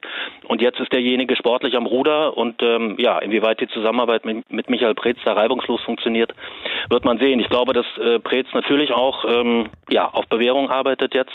Er hat ähm, nach schwierigen ersten Jahren äh, als Verantwortlicher hat er viel Gutes ähm, erreicht und getan, auch für Hertha. Aber der Sprung wirklich in die Top 6, äh, den sich viele vorstellen und der im Grunde ja auch ähm, ja für diese Hauptstadt angemessen wäre, der hat nicht geklappt und ähm, ja, Preetz äh, muss, muss sicherlich aufpassen und die Kräfteverhältnisse innerhalb des Vereins verschieben sich gerade. Ja, Steffen, wenn man dir jetzt zuhört, dann muss ich allerdings sagen, dann hat man im Kopf fast schon so eine Mauer zwischen, zwischen den Fans einerseits, die, die, die Art und diesen Steigeruch von Aticovic sehr mochten, sehr zu schätzen wussten und vielleicht bis heute wissen, sehr wahrscheinlich sogar. Und auf der anderen Seite dann ein Michael Preetz, der sehr auf der Suche nach dem großen, nach dem großen Geld auch ist, der Investor Windhorst dann eben mit installiert. Also wie, wie groß ist die Gefahr, so sage ich es mal, dass da wirklich eine ganz klare Mauer ist, die Fans und Verein trennt? Also Michael Preetz hatte natürlich nie äh, dieses Riesenstanding bei den Fans. Er hat wirklich als Manager in den ersten Jahren dann auch äh, gerade auf der Trainerposition einige Entscheidungen getroffen, die, die äh, sich als falsch herausgestellt haben. Beispielsweise Michael Skibbe, Friedhelm Funkel, auch Otto Reagel damals hat nicht funktioniert. Äh, unter Preetz ist Hertha in den ersten drei Jahren zweimal abgestiegen. Ähm, das hat den Verein natürlich weit, weit zurückgeworfen, auch finanziell. Die letzten Jahre gab es eine, eine Aufbruchstimmung, eine, eine Konsolidierungsphase, gerade im sportlichen Bereich. Und es hat vier Jahre unter Paldada im Grunde wunderbar funktioniert. Damals noch ähm, ohne Windhorst, sondern mit dem anderen Investor, mit KKR. Ähm, KKR muss man sagen, das ist vielleicht noch ähm, ganz wichtige Info, ein ganz wichtiger Hinweis, ähm, hat ja damals 60 Millionen gegeben und ein bisschen über 70 Millionen rausbekommen, äh, vier Jahre nach dem Einstieg. Und man hat Hertha aber arbeiten lassen. Ja, man hat Hertha in Ruhe weitermachen lassen. Das läuft unter Windhorst äh, grundsätzlich anders. Und das beginnt Hertha, das beginnt auch Michael Preetz, glaube ich, gerade zu realisieren. Ah, da müssen wir im Zweifel in den kommenden Wochen und Monaten noch mal ein bisschen genauer drauf gucken, wie sehr der Windhorst, der Investor, da tatsächlich auf allen Ebenen auch irgendwie Einfluss nimmt, wo man vielleicht als Investor das mit dem Einfluss ein bisschen geringer halten sollte. Steffen, wir verabschieden dich in die Kicker-Themenkonferenz, wenn mir nicht alles täuscht. Es ist 11 Uhr, du musst direkt weiter. Du bist ein vielbeschäftigter Mann an diesem Montag und deswegen sagen wir vielen lieben Dank für die Einblicke, was die Härte angeht. Steffen, ich kann dir sagen, ich habe dieses Gespräch bei Twitter mitgefilmt. Du kannst es dir direkt nochmal anschauen. So macht man das heutzutage. Gerne, danke. Macht's gut, Jungs. Danke. Tschüss. An alle Radfahrer. Das Modelabel Alberto hat sich etwas ganz Besonderes einfallen lassen. Eine Hose für Radfahrer in der Stadt, die beides kann. Fashion und Funktion. Sie sieht echt lässig aus und hat trotzdem Eigenschaften, die man sich als Radfahrer wünscht. Extrem dehnbares und robustes Material. Sie ist wärmeregulierend und schmutzabweisend, hat praktische Reflektorstreifen und ist super bequem. Es gibt sie in unterschiedlichen Formen und Farben. Eine echte Citybiker-Hose, die man im Büro einfach anbehält. Das Original gibt es nur auf www.alberto-pants.com. Ja, da ist er schon wieder weg, der Steffen. Wie gesagt, beim Kicker, da herrscht ein strenges Regime. Da gibt's Konferenzen noch und nöcher. Und da sind wir immer froh, wenn wir die Kollegen dann immer zwischendurch einfach mal in die Strippe bekommen, tatsächlich für ein paar Minuten. Ähm, das Thema ist noch nicht abschließend bearbeiten. Mich würde auch mal deine Meinung interessieren, weil wir ja nun beide zum Beispiel auch sehr US-Sport-affine, gebrandete äh, Leute sind, die an der NBA den ganzen Social-Media-Wahnsinn und so weiter mitbekommen. Ist das nun jetzt was Seltsames? Es ist per se erstmal was Seltsames, weil man das noch nie von einem Trainer gesehen hat, dass er erstmal ein Stadion filmt vor dem Spiel. Aber ich ich fremde damit irgendwie gar nicht so, je länger ich darüber nachdenke. Wie war, wie war denn deine erste Reaktion, als du das gesehen hast? Erste Reaktion war, dass ich damit gefremdet habe. Das muss ich schon sagen, okay. auch weil, so wie Steffen es gesagt hat, man das eben noch nicht gesehen hat. Ähm, zweite Reaktion war, naja, das sind jetzt, was waren das, 20 Sekunden oder, hm. oder so. Das wird nicht dazu führen, dass der die falsche Aufstellung gemacht hat, haben dass der mit, nicht voll dabei ist. Haben ne? alle mitbekommen, warum er da gefilmt hat. Es war, es lief dieses nur nach Hause. So, und es war halt volles Stadion, alle haben gesungen und er hat das zum ersten Mal als Cheftrainer unten an der Seite erlebt und deswegen hat er das Handy gezückt, um es für sich auch festzuhalten und um es dann im Nachhinein auch nochmal zu posten. War es wirklich so oder wie viel hat es auch mit dem Sponsor zu tun? Das ist ja schon noch ein Thema, das dann hochgekocht ja. ist. Ne? Also ähm, wir können das ja sehr klar nochmal einmal aussprechen. Hertha eigentlich offiziell von Nike gesponsert, er selber aber hat völlig zufällig ein Handy mit einer Handyhülle von Adidas. Absolut. Ich könnte jetzt auch noch eine Stunde mit dir darüber diskutieren, wie verrückt es eigentlich ist, dass Handys produziert werden, die eine Hülle brauchen. Warum gibt's nicht gleich eine Hülle bei einem Handy? Aber das ist für einen anderen Podcast vielleicht ein Thema. Aber dass es dann ausgerechnet Adidas ist, das riecht zumindest so ein bisschen auch nach Absprache, oder nicht? Ich, also so wie ich den Und dann finde ich es nämlich wieder zu, dann finde ich es eklig. Ja, also, also so wie ich den Profifußball in den letzten Jahren erlebt habe, ist das äh, definitiv Zufall gewesen. Sowas im im Fußball werden solche, gibt solche Mauscheleien und solche geplanten Aktionen nie. Ähm, ja, wenn das natürlich tatsächlich so gewesen sein sollte, äh, dass das vorher abgesprochen war, dann ist es mehr als eklig. Und Wenn dann ist es auch, dann ist es auch, und dann, dann ist es auch ganz gefährlich. Deswegen habe ich gerade auch so ein bisschen bei Steffen noch am Ende nachgefragt, wie das mit dieser Mauer ist, weil davor. Die gibt's ist ja eh Ante- schon, ne? Ne, genau. Und du hast Ante Czovic, ähm, einen der, übrigens seinen Twitter-Kanal, super. Äh, Folgt Ante Czovic Und auf wir- Twitter. wir Also das, da, das kann ich euch wirklich empfehlen, weil der so ganz ehrlich und lebendig wie so ein, wie so ein Kreisliga-Trainer, und das ist nicht despektierlich gemeint, sondern einfach so ehrlich echt, da twittert und so seine Meinungen und Emotionen raushaut. Aber wenn das wirklich eine geplante Nummer ist und Jürgen Klinsmann einfach sagt, yo Adidas, dann kann ich ja jetzt mit der Nummer ein bisschen Kohle machen, dann ist das natürlich ganz gefährlich, weil dann kommt da ein Trainer, zigtausend Fans in der Hauptstadt erwarten, dass da der Trainer jetzt das Ruder rumreißt, dass der Vollgas gibt und gerade eben mit diesem Typen, der diesen Stallgeruch hatte, der diese volle Leidenschaft für diesen Verein, der dieses komplette Herzblut da reingesteckt hat. Und dann kommt einer hin und macht erstmal mit den ersten Minuten vor Anpfiff ordentlich Kohle für sich selber über so einen Sponsorendeal, dann wäre es super gefährlich. Zwei Dinge dazu. Zum einen äh, können wir an dieser Stelle mal verraten, dass es nicht unwahrscheinlich gewesen wäre, wenn Ante Czovic zwei Siege mehr geholt hätte, dass wir bis Weihnachten ein Interview mit Ante Czovic führen. Das war nämlich schon mehr oder weniger tatsächlich fixiert. Das, ist richtig. Das ist dann noch bitterer, auch weil wir uns gerne mit dem natürlich unterhalten hätten. Wir werden natürlich dann auch versuchen, irgendwann in der Rückrunde vielleicht den Cleansey auch mal daran zu bekommen. Oder trotzdem mal mit Ante. Ne? Also, Oder trotzdem mal mit Ante, je nachdem, was da möglich ist. Ähm, zweite Sache, ich trenne das ganz klar. Wenn das eine geplante Nummer war, dann ist das Wort eklig, was du sagst, genau das Richtige. Wenn das wirklich einfach nur war, und das kennen wir beide als Smartphone-Suchtis, die wir nun mal sind, auch. Du stehst irgendwo und es beeindruckt dich irgendwas und du zückst das Telefon, um das zu filmen, so wie ich es zuletzt, als ich privat bei Borussia Dortmund im Stadion war und, das, und die Champions League-Hymne kam. Ich wollte es eigentlich nicht machen, aber ich habe am Ende auch wieder das Telefon rausgeholt, weil es mich so beeindruckt hat und habe das gefilmt. So, wenn das der Fall ist, dann ist es überhaupt nicht schlimm. Ähm, dann, wie du sagst, sind das 20 Sekunden. In den 20 Sekunden wird kein Spiel entschieden, weil die Mannschaft ist eingestellt. Es gibt Trainer, die sagen, also es gibt ja Trainer zum Beispiel, die machen auch in, in anderen Ligen, die machen Live-Interviews vor dem Spiel, eine Viertelstunde vor dem Spiel. Ja, gibt es zum Beispiel, wenn ich in der dritten Liga Interviews mache, die mir dann sagen, als ich mit ihnen darüber gesprochen habe, ist aber schon, äh, ist aber schon ungewöhnlich, schön, dass sie äh, Zeit jetzt haben, die sagen, in den Minuten vor dem Spiel kann ich sowieso nichts äh, mehr verändern. Die Mannschaft ist eingestellt, ich habe meine Ansprache gehalten, die Taktik steht. Jetzt muss ich doch die ersten Minuten erstmal abwarten, äh, was da äh, was da jetzt auf dem Rasen passiert. Schön, dass mich Alex Schütte hier parallel währenddessen Ja, filmt. ich, ich mache gerade diese- ein Live-Experiment, ob dich das, ob dich das aus deiner Konzentration reißt. Ja, aber das, ist- aber das ist ja egal. Es geht ja darum, ob es Klinsmann aus der Konzentration gerissen hat. Und das macht es definitiv nicht, weil du filmst ja gerade mich. Das hätte ja dann eher die ganzen Fotografen aus der Konzentration gerissen, die vor ihm standen. So. Also wenn das, wenn das eine verkaufte Nummer war, mies. Wenn nicht, dann ist es halb so wild und dann ist es vielleicht auch einfach mal an der Zeit, dass die Fußball-Bundesliga generell ein bisschen mehr mit allen Beteiligten auch mal im, äh, im, im Social-Media-Markt, auch abseits der Spieler ankommt. Und dann finde ich das halb so wild. Lass uns vielleicht mal nochmal darüber sprechen, ähm, dass er ja seinen Staff, das hat äh, Steffen auch gerade angedeutet, ganz schön aufgepimpt hat. Er hat äh, Köpke geholt als Torwarttrainer. Er hat äh, Alex Nuri als seinen Co-Trainer geholt. Arne. Friedrich haben sie mit eingebunden. Also der Staff wird groß. Das ist man von Klinsmann gewohnt, wenn er irgendwo anfängt. Ein- also die würden richtig abliefern, wenn es da mal so ein Hallenturnier gibt, ne? Also nur der Trainerstaff wäre für mich schon favorisiert. das ist Der stark. Köpke im Tor. Cleansy macht vorne die Dinger rein. Dann hast du Nuri, der ja auch ein bisschen kicken konnte. Arne Friedrich, der dir alles wegarbeitet. Also, boah. Das könnten wir, wollen wir mal das Gedankenexperiment für die Mhm. nächste Folge uns mal überlegen. Wir gucken uns mal die Trainerstäbe an. Und welche, welcher Trainerstab wür- würde fußballerisch gewinnen? Ja, bei so einem heilen Traditionsmasters, also nur das, einfach nur das Coaches Ja, Masters. lass das mal merken Vielleicht- für nächstes Mal. ja, vielleicht helft ihr uns einfach mal. Hashtag KMD Ja, Podcast. lass das auf jeden Fall mal merken. Ihr, ihr seid ja bei euren jeweiligen Lieblingsvereinen im Zweifel ein bisschen näher noch dran. Also, ähm, oh, wenn ich da jetzt so ganz grob überschlage, äh, Kehl, Dortmund und so weiter, es gibt schon einige, ja, da würde Watzke wahrscheinlich so der Typ sein, den man ständig irgendwie noch hinprügeln muss. Und, aber der Nee, Watzke zählt da nicht rein. Ne? Watzke, wer, wer, wer zählt da Watzke, rein? warte, warte, Watzke ist der Typ, der, äh, der mitspielt, aber der die ganze Zeit nur labert. Genau. Der, der, der wäre ich. der einfach die ganze Zeit, äh, auch vielleicht hier und da mal ein Fehl, wobei Watzke könnte ja gut kicken, aber auch hier und da mal ein Fehlpass spielt und dann aber äh, das alles nochmal verargumentiert. Und dann man natürlich mit den Leuten einfach nochmal spricht, warum das jetzt so und so ist und warum er am Ende doch recht hat. Am Ende ist er doch ein bisschen wäre mehr wie du. Wäre der Zehner im Mittelfeld oder was? Ja, weiß also wir müssen nicht. definieren, damit ihr uns auch ehrlich über Hashtag KMD Podcast auf Twitter und auf Instagram unterstützen könnt. Nicht Es nur ist quasi- Trainerstab, nicht nur. Genau, es sind die, es sind die externen, also die Leute, die, die um dieses Spielfeld herum arbeiten, kann man Trainerstab, sagen. äh, Manager, Funktionäre, Präsident. Busfahrer. So, alle. Alle, die nichts mit der Mannschaft zu tun haben, daraus machen wir eine Top 3. Wer würde ein Traditionshallenturnier mit der Besetzung gewinnen? Ihr schickt uns eure Vorschläge, wir machen uns auch Gedanken, nächste Woche lösen wir das auf. Vier Spieler, ein Torhüter plus natürlich Auswechselspieler. Ja, Ja. absolut. Ja, die, Ähm, die Breite macht die Spitze oder so habe ich gelernt. wir, wir sollten vielleicht auch irgendwann in den kommenden Wochen wirklich mit Steffen nochmal darüber sprechen, wie viel Einfluss dieser Investor jetzt nun wirklich hat da. Ne? Also er hat das jetzt zwischen den Zeilen immer mal wieder angedeutet.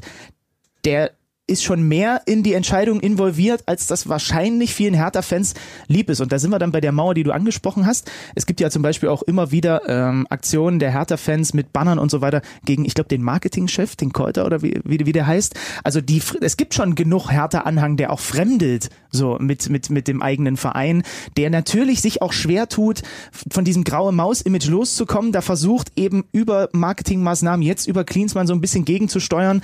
Ähm, das ist wirklich spannend. Das ist wirklich eine spannende Gemengelage da in der Hauptstadt. Ja, lohnt auch, glaube ich, wenn wir da noch mal ein bisschen, äh, ein bisschen tiefer reingehen. Ich muss zugeben, zum Beispiel über Investor Windhorst habe ich mir bislang wenig Infos reinholen können.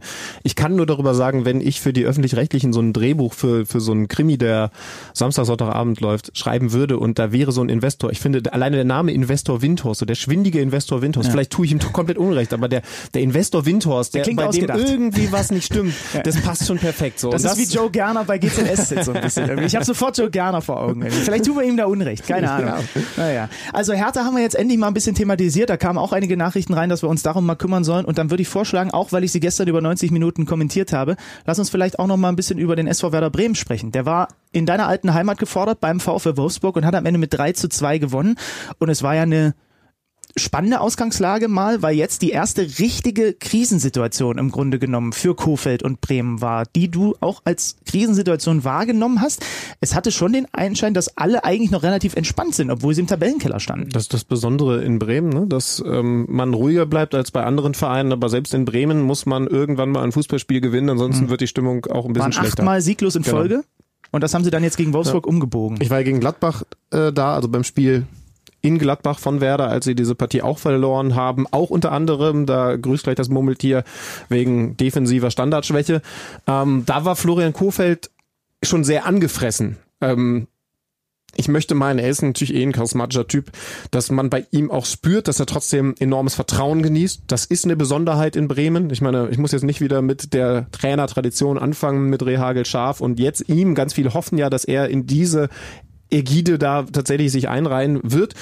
Ähm, du hattest ja auch so ein bisschen spekuliert, ich habe dir gelauscht, ähm, ich habe dich tatsächlich im Fitnessstudio verfolgt. Ist das jetzt schon so ein Spiel, was gewonnen werden muss? Weil ansonsten wird auch über seine Position mal geredet.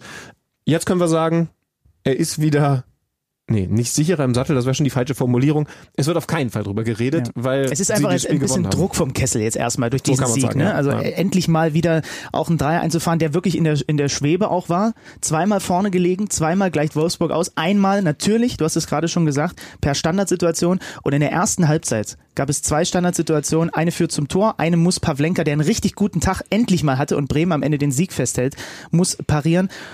Und sorry, wir müssen darüber reden. Also ähm, ich kann mich noch erinnern, was er zu, dir gesagt hatte. Ich, ich beantrage jetzt, dass wir ohne Standards spielen demnächst. Das ist ein klares Problem. Er hat seinen Co-Trainer, ähm, ähm, den äh, Ilya Gruev, der kümmert sich jetzt, ähm, gab auch einen Artikel unter der Woche darüber, dezidiert nur um die Standards mit der Mannschaft. Aber du hast das Gefühl, du kannst es im Training simulieren, so oft du willst. Wenn die im Spiel sind, dann haben die das im Hinterkopf, oh Gott, oh Gott, jetzt kommt wieder eine Ecke. In der ersten Halbzeit, diese beiden Kopfballgelegenheiten, eine führt zum Tor, eine führt fast zum Tor. Das ist wirklich krass und da müssen wir dann über äh, das ist Bundesliga-Niveau, auf dem die spielen. Das kann jetzt nicht so weitergehen. Die haben elf Gegentore nach Standards gefressen. In der zweiten Halbzeit gab es auch noch einige Chancen. Sie lassen dann auch zu allem Überfluss noch ständig Freistöße am eigenen 16er oder Ecken zu. Also Einer wurde nur mit Videoassistent äh, Eingriff zurückgenommen, ein der- Treffer. Da, da, da zappelte der Ball auch wieder drin. Also sie, sie sind auch ähm, nicht so gepolt oder sie kriegen es auch nicht hin, diese Standards so gut es geht zu vermeiden, weil sie wissen ja, das ist die eigene Schwäche. Also es gab in der ersten Halbzeit diese eine Szene, Roussillon für Wolfsburg, der Ball trudelt Richtung Torauslinie. Der hätte den auch direkt reinflanken können, aber der Roussillon hat extra den Ball ins Ausgelassen, weil er wusste, okay, die, die Bremer sind da eh Ecke, anfällig. Ecke ist ein halber Elfmeter, ja. Ja. Da müssen wir drüber reden. Ich hab- müssen das in den Griff Ich, kriegen. ich habe nochmal genauer hingeschaut, ähm, wie sie das machen.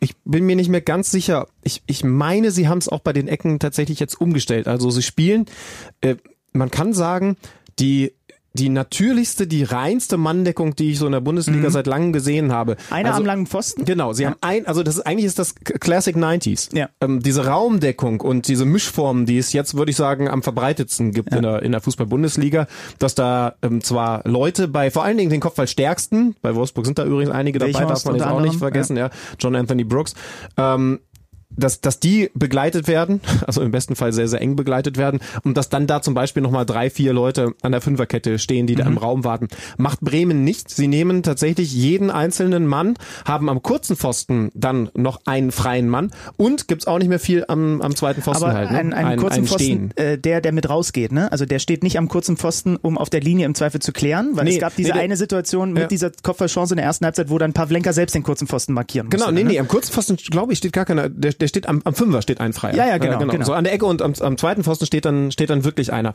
Ja, äh, für mich, das ist jetzt natürlich sehr, sehr gefährlich in Richtung Schlaumeierei gehend, ähm, weil du hast natürlich ein Grundproblem. Ist das, ist das eher nicht die richtige Aufstellung? Weil, was hast du bei einer direkten Manndeckung? Du hast sehr viele 1 gegen 1 Duelle und zwar die, die sich theoretisch der Eckenschütze, wenn er denn so gut ist, auch genau aussuchen kann. Weil man zum Beispiel sagen kann, boah, da hinten ist ein, wie wir Basketballer sagen würden, Mismatch. Ja. Und dann, Zum Beispiel dann Christian hast du sie Groß gegen Weghorst. und genau das ist für mich das Hauptproblem gewesen. Ich habe mir beide Kader nochmal angeschaut, weil du einmal gesagt hast, naja, da sind doch kopfballstarke Jungs dabei bei Bremen, das kann so nicht sein. Das ist halt auch einfach eine der kopfballschwächsten Mannschaften, wenn du nur die Einzelspieler anschaust. Und Ne? eine kleine Mannschaft. Genau, gefühlt, es ist ne? wirklich ja. eine kleine Ja. Mannschaft. Also äh, der große ist, glaube ich, 1,82 als Ja, ja, der ist ähm, wirklich nicht groß. Genau. Dann neben ihm Velkovic. Ja, also ähm, Toprak fehlt ja. Velkovic ist, glaube ich, der er größte mit rausgenommen. einem Meter, ich hoffe, jetzt erzähle ich keinen Mist, der größte, glaube ich, mit 1,89 Meter. Bei, bei Wolfsburg alleine hast du, hast du äh, Brooks, der größer Knoche. ist, hast du, hast du Knoche, der 1,89 ist, hast du Wechos, der Bruma, 1,97 glaub ist. ich, auch so. Genau, Ja. genau. Also du hast einfach so viele, Ho- äh, Gilavogi ist an die 1,90, also du hast so viele hoch aufgeschossene Leute, dass du dadurch ganz automatisch Mismatches hast, ne? Ist da was, äh, bist du gerade auch im Internet und da ist irgendwas über Atalanta Bergamo aufge... Auf transfermarkt.de. Ist, ist, Ja. ist, ist, das schon, ist das schon hier so eine, so eine. Werbung, die quasi, weil die uns zuhören, direkt für dich persönlich geschaltet wird? Amad Diallo Traoré, äh, der ivorische Pfeil von Atalanta Bergamo. Äh, Gibt es offenbar einen Artikel darüber. Ja gut, aber ich weiß, was du meinst, weil ich habe dann während des Live-Kommentars auch so ein bisschen versucht, darüber zu sinnieren. Äh, und eventuell ist tatsächlich diese Manndeckung in dem Moment jetzt gerade nicht das Richtige, sondern vielleicht ist, aber das ist auch, Wir also ich so muss sagen, zwei, drei Ko- Kopfballspieler, die würde ich dann ehrlich gesagt, äh, also wenn Trainer zu Hause sind oder, oder wenn uns Trainer zuhören, ähm, also absolute Fachmänner, dann bitte anmerken, wenn ich da jetzt Mist erzähle. Aber wenn ich eine Mannschaft habe, das ist zumindest meine Denke, die nur wenige gute Kopfballspieler hat, dann ist für mich eine Raumverteidigung viel logischer, weil ich diese Leute dann im Zentrum, da wo die entscheidenden Kopfballduelle in der Regel stattfinden, positionieren kann. Wenn ich eine Manndeckung spiele, kann es eben auch einfach sein, dass der ähm, ja zum Beispiel Wort Weghorst sagt, guck mal, ich habe hier den einzig großen von denen, ich ziehe mich mal schön auf den zweiten Pfosten, ihr könnt das vorne regeln. Also das ist so meine Denke, aber aber vielleicht ist es ja auch Quatsch. Das, ich habe mir jetzt ein bisschen ausführliche Gedanken gemacht. Ich weiß nämlich, bei mir damals in der Mannschaft war es so, wir hatten zwei, drei Schlachse so von meiner Natur und dann aber auch Jungs, wo du halt echt wusstest, du kannst jetzt den Mann zuteilen, aber wenn wir jetzt gleich kurzen Zeitsprung machen. In drei Sekunden ist dein Mann da hinten und du stehst immer noch da vorne, weil diese Manndeckung bei solch kopfballschwachen und einfach auch so unkonzentrierten Leuten nicht funktioniert. Wie bei mir zum Beispiel, so war das bei mir. Äh, Standards sind ja was sehr schwer Greifbares, finde ich, wenn man da äh, zum Beispiel auch wenn man das Spiel kommentiert, so drauf guckt. Ich finde, das muss man wirklich nochmal äh, tatsächlich dezidiert analysieren. Also ich habe jetzt hier nochmal geschaut, Velkovic 1,88, Toprak fehlt ihnen aktuell, der ist 1,87, Langkamp ist 1,91, den hat er aber rausgenommen, weil er am Spieltag davor diesen dicken Bock hatte. Dann haben wir Christian Groß, da müsstest du, genau, 1,82 und es fehlt ihnen ja auch noch Moisander, wobei der ist auch nur 1,83. Also Sie haben keinen Spieler bei 1,90 und wie gesagt, bei, bei außer Wolfsburg, Langkamp, ja, ja. Genau, also jetzt, jetzt dabei gehabt, ne? Da war der größte dann so 1,88, Ja. 1,89 und dann wird's ganz schnell kleiner. Und Ha- Habe ich dir mal die Geschichte erzählt, wie ich in der Jugend gegen den, der später auch bei, bei der Frankfurter Eintracht in der Jugend war, gegen Juvel Zumu spielen musste, damals beim FSV Zwickau. Juvel? Juvel Zumu, vielleicht der Ein ein oder andere Juwel. Fußball, Fußballfachmann kennt ihn noch, der hat dann später bei, bei, in Zypern gespielt und so. Äh, der war zwei Köpfe größer als ich, äh, doppelt so breit, äh, gleiches Alter, wir glaube ich C-Jugend oder was auch immer. Und ich war der arme Tor, der den verteidigen sollte bei gegnerischen Ecken. Und ich habe mich da eh immer nie so gut angestellt. Ich war dann froh, irgendwann, als ich Offensivspieler war, dass sie mich meistens einfach vorne gelassen haben, weil ich bin einfach kein guter Kopfballspieler gewesen, haben wir letzte Woche schon drüber geredet. Und er hatte zu dem Zeitpunkt diese Ecke, auf die ich jetzt eingehen möchte, schon drei Tore geschossen. Ähm, Und es gab diese Ecke und er ist, glaube ich, es war, war natürlich immer der Zielspieler und äh, die haben immer die Bälle genau auf ihn gebracht. Und dann habe ich versucht, wirklich alles, was möglich war. Beim Loslaufen bin ich ihm auf den Fuß getreten, damit er nicht sofort in den Tritt kommt. Na klar. Dann habe ich mich mit beiden Händen, komm mal her, habe ich mich an sein, an sein Trikot rangehangen. Und er ist einfach mit mir dran, als wäre ich so eine Kette um seinen Hals gewesen, ist er hochgesprungen und hat den Ball ins Tor genickt. Und ich weiß noch, wie ich damals zu meinem Trainer rausgeguckt habe und so diese typische Kopf geschüttelt, mit den Schultern gezuckt, so nach dem Motto, was soll ich machen? Und er auch einfach nur draußen, auch mit den Schultern einfach nur gezuckt, weil du einfach keine Chance Wenn er hattest. so viel größer, so viel breiter ist. Wobei man muss sagen, wenn das Jugendzeiten waren, in der Breite hast du nachgebessert. Groß bist du immer noch nicht, aber. Also Bremen werden wir auch mal ein bisschen gucken ähm, in den nächsten Wochen, ob da jetzt dann tatsächlich das so ein bisschen der Brustlöser gewesen ist unter Kofeld, aber der, glaube ich, auch vorher tatsächlich. Vielleicht habe ich auch ein bisschen viel reininterpretiert. Im Live-Kommentar geht es manchmal mit mir durch. Ja, klar, du bist ein Äh, emotionaler Typ, das ist auch völlig okay und, und so lieben dich deine Zuhörer sicherlich. Glaube ich. Ähm, wir können heute leider nicht das Kicker-Manager-Spiel abschließend betrachten, weil noch ein Spiel eben heute Abend ist zum Zeitpunkt dieser Aufzeichnung. Aber ich kann dir jetzt schon sagen, dass wir das über die sozialen Kanäle auswerten werden. Vielleicht machen wir auch ein kleines äh, Instagram-Story-Battle. Denn ich habe jetzt schon mindestens vier Torschützen und einen Torhüter mit Timo Horn, der einen Elfmeter gehalten hat. Weghorst hat getroffen, Mamba hat getroffen, Tyram hat getroffen, Jonathan Schmid hat getroffen, Günther hat eine Vorlage gegeben. Wenn das nicht mein Rekordspieltag wird, dann weiß ich nicht, was die beim Kicker da machen. Ich habe nur noch eine Hoffnung und die heißt Eintracht Frankfurt. Paciencia, Kostic, die müssen heute richtig abliefern, ansonsten wird es wieder ein ganz bitterer Spieltag. So viel kann ich dir jetzt schon sagen. Aber umso wichtiger, dass wir alle einschalten heute auf The Zone und um, ich glaube, wir beginnen mit der Übertragung um 20.10 Uhr, äh, Mainz gegen Frankfurt schauen und dann hoffen, dass Kostic und Paciencia so richtig abliefern. Ich bin für Mainz. Grüße an gut, Rufus bis Schröder. zur nächsten Tschüss. Woche. Schön, dass ihr auch heute wieder dabei gewesen seid. Wenn es weitere Vorschläge gibt, also Bennys Postfach hat gerade noch ein bisschen Speicherplatz frei. Wen ihr gerne mal hören würdet bei uns, immer gerne her damit. Und dann hören wir uns ja ganz sicherlich bald schon wieder, wenn es heißt Kicker meets the Zone mit Alex und Penny, tschüss. Tschüss. Das war Kicker meets the Zone, der Fußball-Podcast. Präsentiert von Tipico Sportwetten mit Alex Schlüter und Benny Zander.